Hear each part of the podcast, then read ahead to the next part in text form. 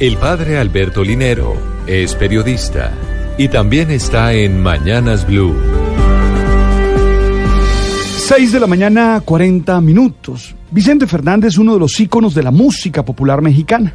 Su potente voz ha acompañado a varias generaciones de mexicanos y de latinoamericanos que disfrutan de sus rancheras. Ya que a lo largo de más de 50 años de carrera, Vicente Fernández tiene más de 70 millones de discos vendidos, 25 películas, 8 Grammys, 8 Grammys latinos y 3 Grammys de los otros.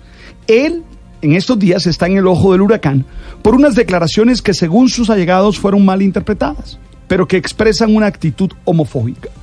El intérprete mexicano señaló que en el marco de una gira mundial estaba en Houston, en Texas, cuando en un examen médico le detectaron un tumorcito en las dos vías bilares, que era canceroso, y tuvo que suspender su periplo.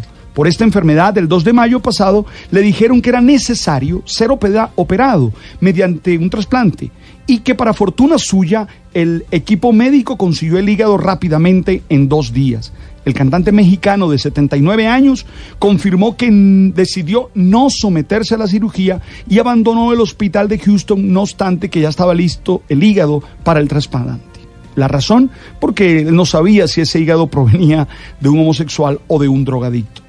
Realmente no me quisiera detener en el análisis de su actitud, sino que quisiera proponerles a ustedes que analizáramos cuáles son las prioridades de nuestra vida. ¿Qué está primero? Y me pregunto, ¿la salud está por encima de todo? ¿Es nuestro valor fundamental? Porque las declaraciones del intérprete mexicano nos proponen una escala en la que hay otros valores por encima de la salud. ¿Nos cerramos al avance de la ciencia por no cambiar algunos paradigmas de nuestra vida? Me pregunto eso. O me pregunto también, ¿por qué nos resistimos tanto al cambio? Considero que vale la pena preguntarnos qué importancia tienen nuestros prejuicios sexuales, raciales, religiosos, políticos. Ey, ¿esos están primeros que la salud?